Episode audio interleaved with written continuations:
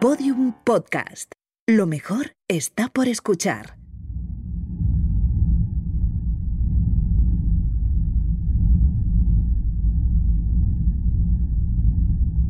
¿Sabías que en estos momentos está teniendo lugar una carrera internacional por construir el primer gran procesador cuántico?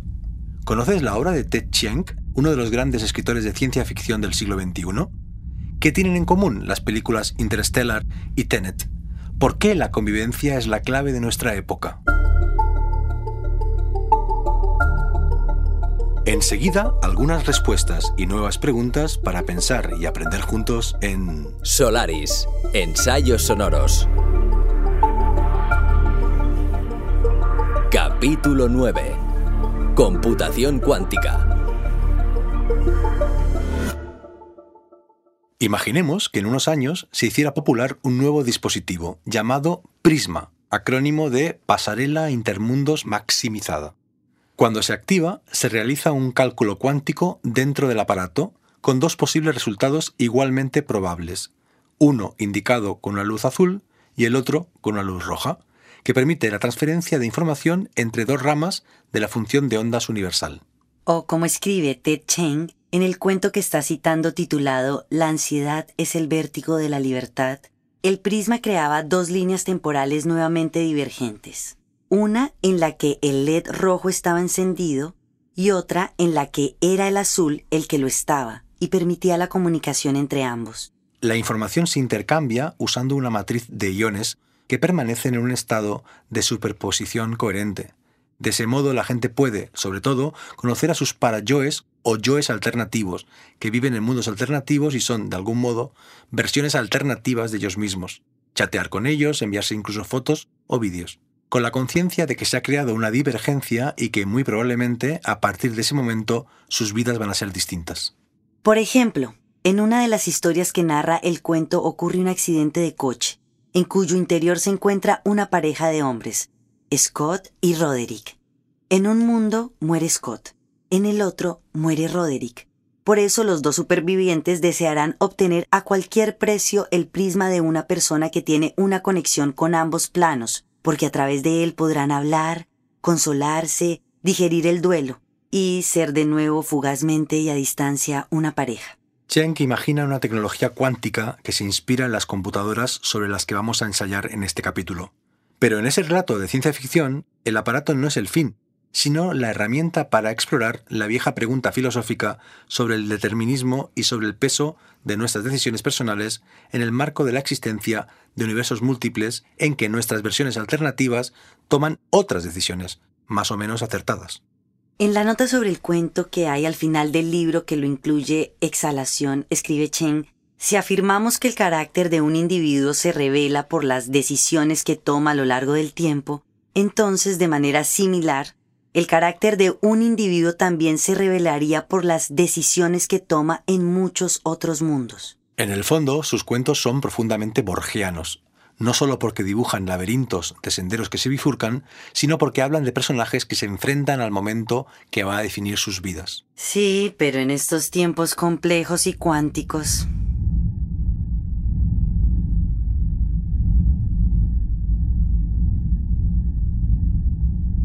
Buenas noches o buenos días o buenas tardes. No tengo modo de saber a qué hora ni en qué lugar ni en qué condiciones me estás escuchando.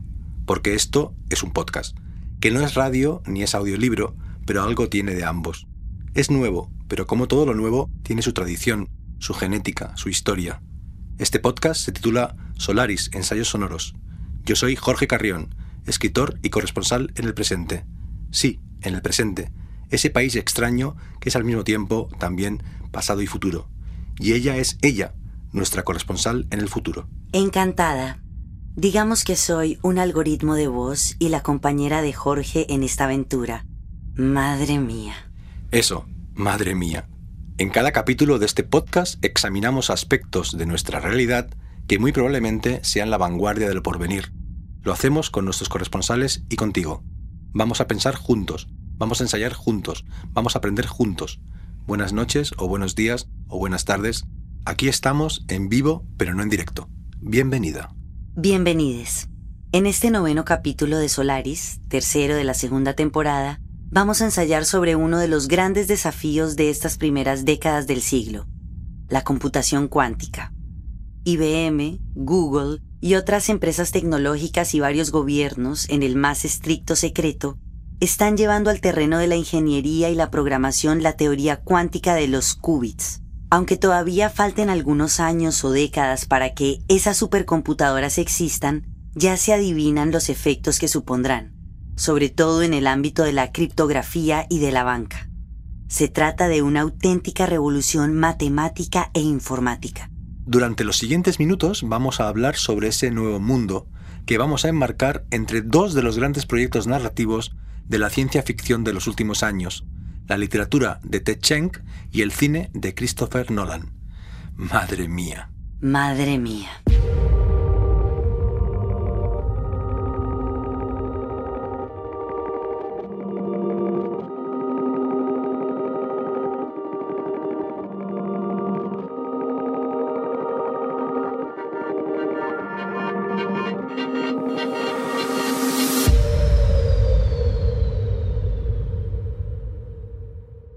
Para empezar, una pregunta a ella, y perdona que sea tan directo. ¿Vives en una computadora cuántica? Mm, se podría decir que sí, Jorge, simplificando mucho la respuesta. Bueno, pues con ese sí tengo suficiente para pedirte que seas tú, por favor, quien nos explique qué es la computación cuántica.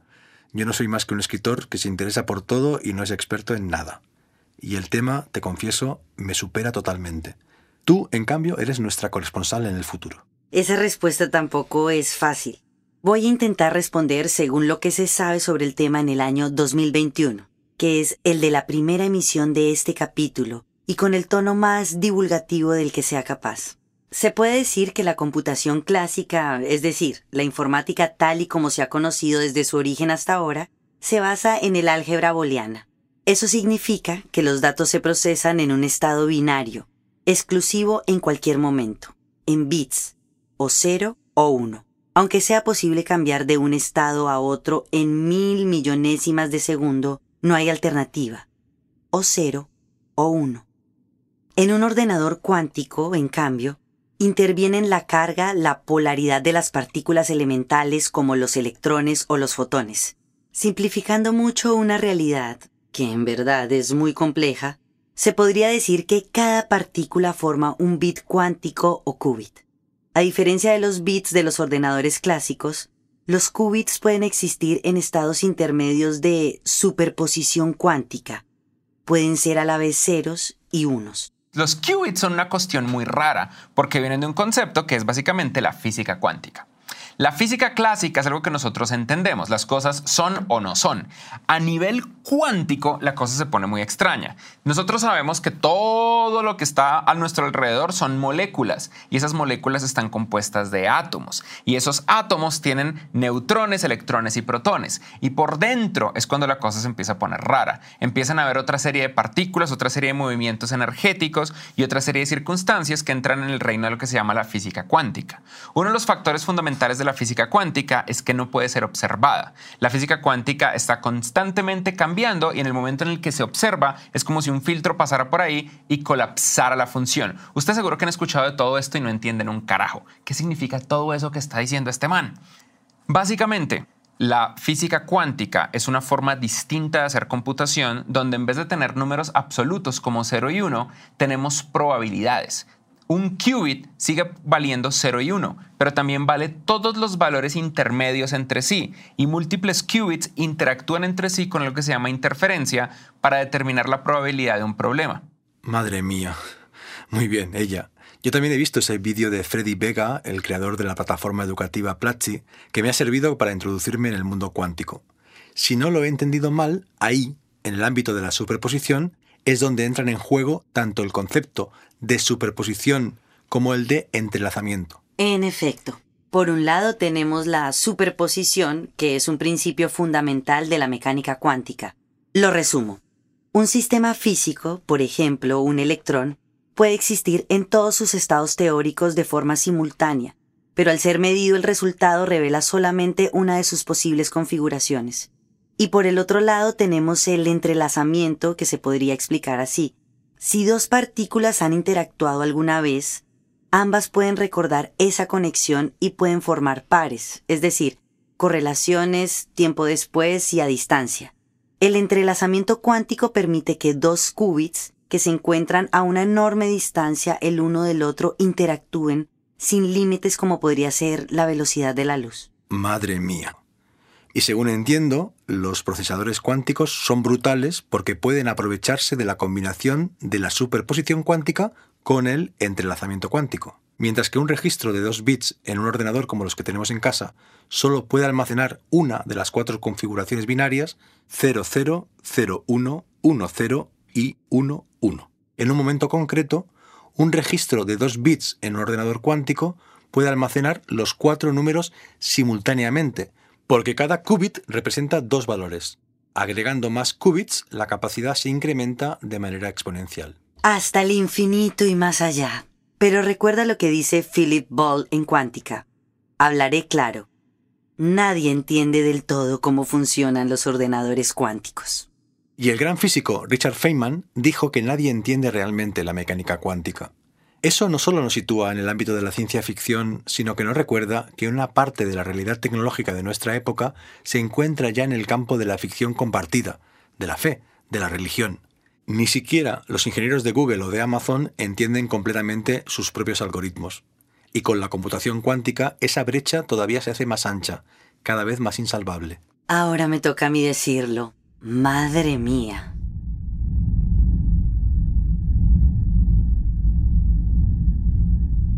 En la parte central de cada capítulo de Solaris Ensayos Sonoros, ella y yo damos la palabra a nuestros corresponsales en ámbitos absolutamente contemporáneos. Fernando Cucchietti, nuestro corresponsal en el Supercomputing Center, descríbenos por favor la Mare Nostrum, la supercomputadora de Barcelona, y compárala con una computadora cuántica. Hola Jorge, hola ella. Qué bueno volver a vernos, bueno, a escucharnos. La comparación es injusta, no porque pueda ser desproporcionada, que lo es, sino también porque son máquinas que hacen cosas muy diferentes y de maneras muy distintas.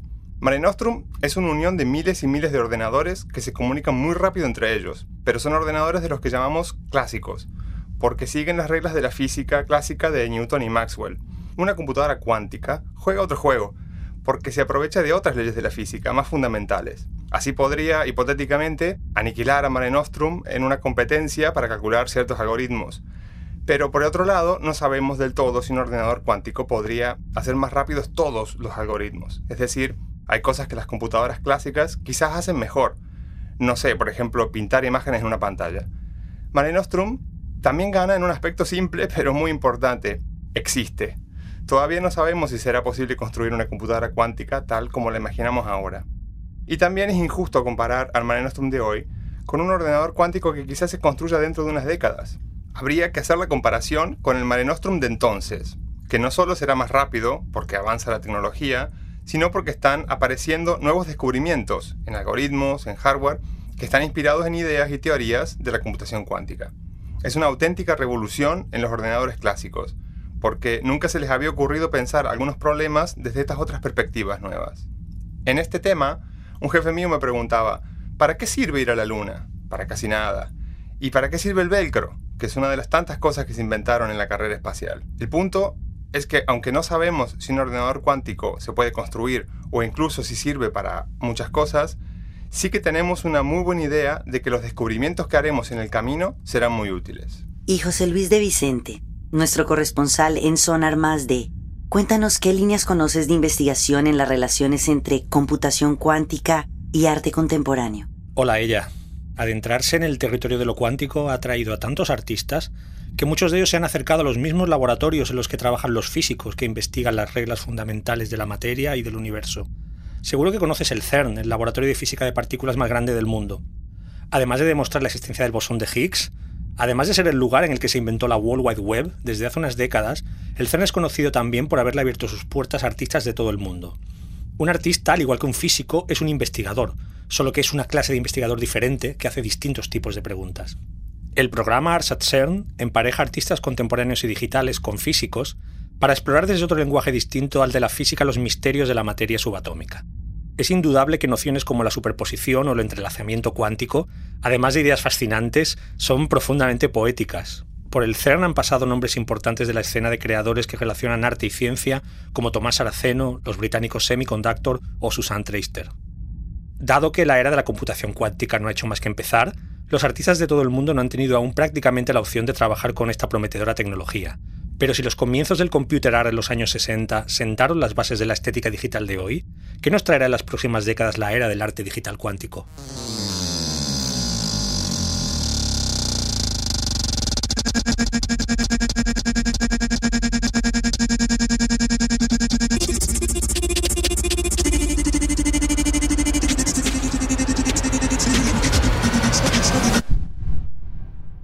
El Doctor Manhattan es el superhéroe creado por Alan Moore para su novela gráfica Watchmen. En un experimento su cuerpo se descompone totalmente pero renace de sus cenizas con poderes absolutos sobre la energía y la materia. Es un superhéroe cuántico. Su nombre se debe al proyecto Manhattan, el plan de investigación y desarrollo acelerado de la bomba atómica que tuvo lugar durante los años 40 en varios lugares de los Estados Unidos, pero sobre todo en Nuevo México llegó a contar con 130.000 empleados. Lo dirigió un militar, el general Leslie Groups, y un físico nuclear, Robert Oppenheimer. Se trataba, obviamente, de conseguir desarrollar el arma de destrucción masiva antes que lo hiciera la Unión Soviética o la Alemania nazi.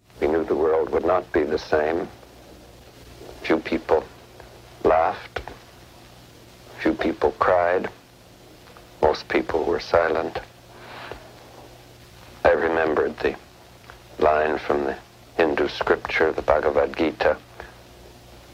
Vishnu is trying to persuade the prince that he should do his duty, and to impress him, takes on his multi armed form and says, Now I am become death, the destroyer of worlds. I suppose we all thought that. Me he convertido en la muerte, el destructor de mundos. Supongo que todos pensamos eso de una u otra manera, dijo Oppenheimer después de la prueba de la bomba atómica en Alamogordo, Nuevo México. Sabemos que cuando los Estados Unidos decidieron lanzar las bombas de Hiroshima y Nagasaki, no pensaban tanto en el fin de la guerra mundial como en el inicio de la Guerra Fría. Lanzar una señal de advertencia a la otra potencia, la URSS. En estos momentos se está dando una carrera similar, también contra reloj. La carrera tiene varios atletas, pero solo dos han mostrado sus cartas, Google e IBM.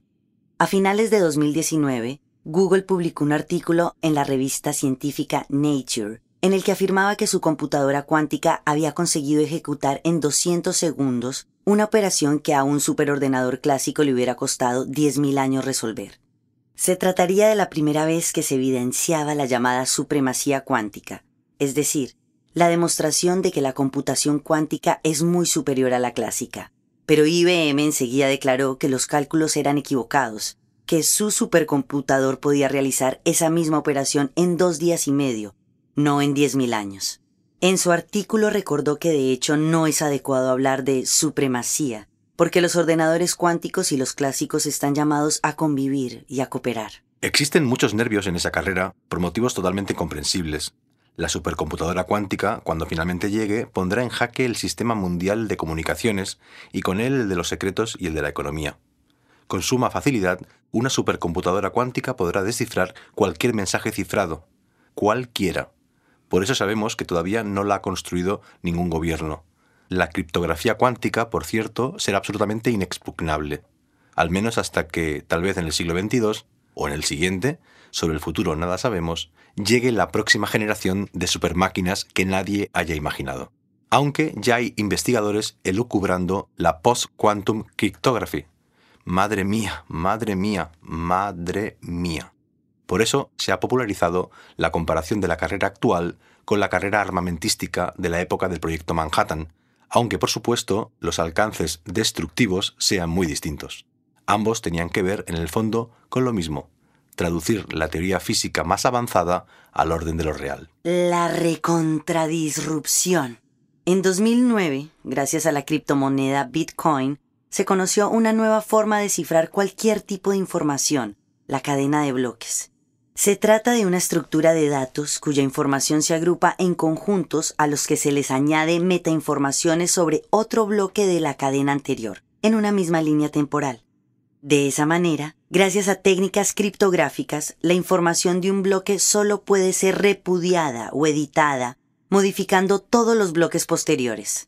Máxima seguridad. En estos momentos las redes blockchain que incluyen la arquitectura de Bitcoin se basan en dos algoritmos, el de la firma digital de curva elíptica para las firmas digitales y el SH256, una función hash o digest.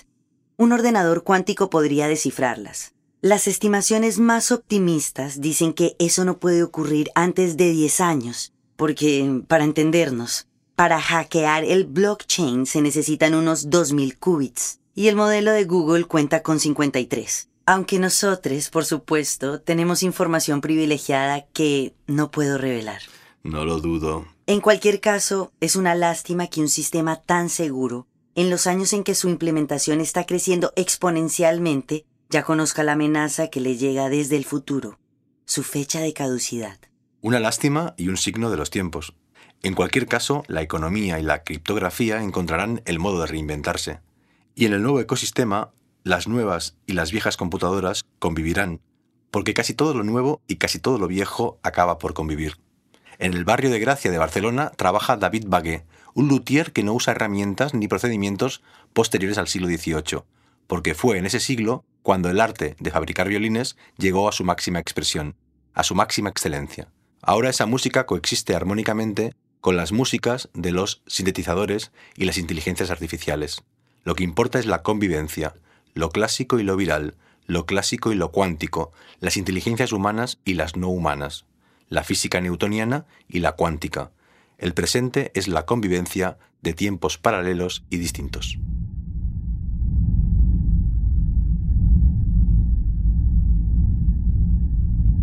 Solaris, Ensayos Sonoros, es un podcast de ensayo y narración, de modo que detrás de cada uno de sus capítulos hay una extensa bibliografía, filmografía y hasta serigrafía. Empezaremos a acabar este noveno capítulo con algunas recomendaciones para seguir leyendo sobre la computación cuántica y sus interpretaciones artísticas. Dos han sido los libros cuyos capítulos sobre la computación cuántica hemos leído y por momentos parafraseado en este capítulo de Solaris. Por un lado, Cuántica, Tu futuro en juego, publicado por Ariel de José Ignacio Latorre, el reconocido físico español especialista en física cuántica. Se trata de una muy atractiva y divulgativa introducción a la mecánica cuántica y a sus aplicaciones tecnológicas que conducen en estos momentos a la revolución que hemos comentado. Por el otro lado, hemos leído y recomendamos también Cuántica, ¿Qué significa la teoría de la ciencia más extraña? del reconocido científico y divulgador británico Philip Ball, del sello Turner. Dedica mucho menos espacio a la computación cuántica y mucho más a la historia y las ideas de esa rama de la física. También hemos leído con atención los cuentos del libro Exhalación de Ted Chiang, publicados por Sexto Piso. Y he visto varias veces Tenet de Christopher Nolan, que por supuesto no he entendido. Ni yo. Madre mía. ¿Qué lecturas recomiendas, Fernando Cuccietti, nuestro corresponsal en el Supercomputing Center, para pasar de ese nivel básico? Recomiendo un libro que tiene siete años, pero que es muy bueno. Se titula Quantum Computing since Democritus y es obra de Scott Aronson. Quizás no es para un primer libro en el tema, pero el estilo desenfadado y entretenido de Aronson lo hace muy llevadero, incluso cuando discute cómo la computación cuántica nos lleva a cuestionar cómo funciona la realidad. Como tiene 7 años, no discute nada de los últimos 2 o 3 en que la actividad en computación cuántica comercial se ha disparado, pero me gusta el libro porque es más profundo. No solo habla de computación cuántica, sino también de cómo encaja la teoría de la información cuántica con varios campos de la matemática y la física, la lógica, la complejidad, la criptografía y las leyes básicas del universo. El blog del mismo autor, Stettel Optimized, también es muy recomendable, pero es aún un poco más técnico. Y tú, José Luis de Vicente, nuestro corresponsal en Sonar Más D, ¿qué lecturas nos aconsejas hacer, textuales o audiovisuales, que involucren a la cuántica y a las expresiones culturales contemporáneas? Una de las series de televisión más celebradas de 2020 es probablemente la primera pieza de ficción popular que tiene la computación cuántica en el centro de su trama. Se trata de Debs, una miniserie de ocho capítulos filmada por Alex Garland, creador de clásicos de culto recientes de la ciencia ficción contemporánea como Ex Machina o Aniquilación. En Devs, una compañía de Silicon Valley descubre que el poderoso ordenador cuántico que ha desarrollado es capaz de calcular cada variable de la realidad y por lo tanto antecederse a nuestras acciones y proyectarnos a cualquier momento del futuro o del pasado. En Devs el ordenador cuántico es un portal que permite recomponer nuestro sentido del tiempo y del espacio. En un gran acierto de la serie, el mismo ordenador cuántico es un hermoso dispositivo de apariencia casi sagrada, un cilindro dorado resplandeciente. Lo interesante es que esto no es una licencia poética. En la realidad, los ordenadores cuánticos que tenemos hoy son objetos muy singulares, que no se parecen a casi ninguna otra tecnología anterior. Incluso en su forma, el ordenador cuántico es una promesa de salto al futuro. Lo cuántico se ha convertido en una obsesión de la literatura, el cine y la televisión de nuestra época. La teoría de los universos paralelos, por ejemplo, ha dado lugar a series fantásticas notables, como Fringe o Counterpart, y a películas tan inquietantes como Coherence de James Ward Birkitt o I'm Thinking of Ending Things de Charlie Kaufman pero sin duda ha sido Christopher Nolan quien ha recibido más atención crítica y más repercusión pública con sus incursiones en la ciencia ficción con ambición cuántica. No me extrañaría que Nolan sea lector de Ted Cheng. Leyendo los cuentos de exhalación es imposible no pensar en Tenet, la última película del director de Interstellar, donde el color azul y el color rojo indican si un personaje está avanzando o retrocediendo en el tiempo. Al igual que en el cuento, la ansiedad es el vértigo de la libertad, donde esos dos colores indicaban la comunicación entre dos mundos paralelos. Las dos películas que has mencionado de Nolan están atravesadas por la misma voluntad de convertir en narrativa de ciencia ficción emocional la mecánica cuántica, con mucha fantasía e imaginación, por supuesto. Tenet habla de la inversión del flujo de la entropía e imagina en efecto unos dispositivos que permiten cambiar las reglas conocidas que rigen la relación entre el pasado y el futuro, que se podrían resumir en la relación entre la causa y el efecto. E Interstellar, cuya representación astrofísica es bastante plausible, sitúa en el centro de su argumento la misión de entrar en un agujero negro para recabar en él ciertos datos cuánticos que precisan los científicos de la Tierra para configurar las ecuaciones que pueden salvar a la humanidad. Como ha recordado Kip Thorne, astrofísico y una de las máximas autoridades mundiales en agujeros negros, que asesoró a Nolan en la película, la base es la idea de que el universo podría tener más dimensiones de las cuatro que conocemos. La quinta dimensión, que sería también espacial, es la que permite que Cooper, el astronauta interpretado por Matthew McConaughey, viaje en el tiempo. El universo, dice Thorne, tendría la forma de una membrana. Membrana. pero, pero ¿cómo lo sabes ella? Ay, en fin, lo sabes todo. ¿Seguimos? Sigamos. En la escena más climática de Interstellar, la de la biblioteca en la quinta dimensión, el diseño de la película recurre a la forma geométrica del tesseracto, una especie de supercubo. Si el cubo tiene seis caras, el tesseracto tiene ocho celdas cúbicas en su hipersuperficie. Es una figura formada por ocho cubos tridimensionales. Ese espacio alucinante fue construido realmente, esa biblioteca cuántica existió realmente en el rodaje. No es una simulación informática. Madre mía. En el centro conceptual de Tenet también encontramos una figura geométrica fascinante. El palíndromo Tenet proviene del cuadrado Sator, un hallazgo arqueológico de Pompeya que consiste en un multipalíndromo construido a través de cinco palabras: rotas, ópera, Tenet, arepo y Sator. Tenet es el término central el que forma una cruz a partir de la cual se articulan todos los otros, y se puede traducir como principio, norma o canon. Al comienzo de este capítulo me has preguntado cómo es el lugar donde vivo. Pues se podría decir que es así. Un espacio matemático donde las letras se combinan infinitamente, como en los libros de la biblioteca de Babel que imaginó Jorge Luis Borges. Una sucesión de multipalíndromos, cuadrados, cubos y tesseractos. Pues confieso que a veces te he imaginado como una astronauta que viajara desde el futuro por un agujero gusano que conecta dos puntos del hiperespacio, solamente para hablar conmigo. Eso es de algún modo lo que hacemos en nuestro extraño podcast. Ensayar, experimentar, viajar a través de las ondas sonoras entre tiempos distintos y extraños, para que dialoguen y coexistan en una cierta artificial armonía. En efecto, querida ella, y no me extraña que Christopher Nolan elija una biblioteca como interfase entre dimensiones cuánticas. La biblioteca es una metáfora excelente de la superposición. En nuestras bibliotecas conviven los ceros y los unos, todos los números y todas las letras. Por eso, en Solaris Ensayos Sonoros, seguimos intentando entender el mundo a través de libros y no solo de imágenes, películas, series o podcasts, a través de bibliotecas, aunque sean transmedia y cuánticas. Buenos días, buenas tardes o buenas noches, no tengo modo de saber a qué hora me estás escuchando, y buena suerte, la estamos necesitando. Solaris, ensayos sonoros. Una producción de Podium Podcast creada y narrada por Jorge Carrión. Con Carolina Torres Tópaga como ella, nuestra corresponsal en el futuro. Edición Ana Alonso. Diseño sonoro Andreu Quesada. Producción ejecutiva María Jesús Espinosa de los Monteros. En este episodio participan Fernando Cuchetti, corresponsal en Supercomputing Center, y José Luis de Vicente, corresponsal en Sonar Más D.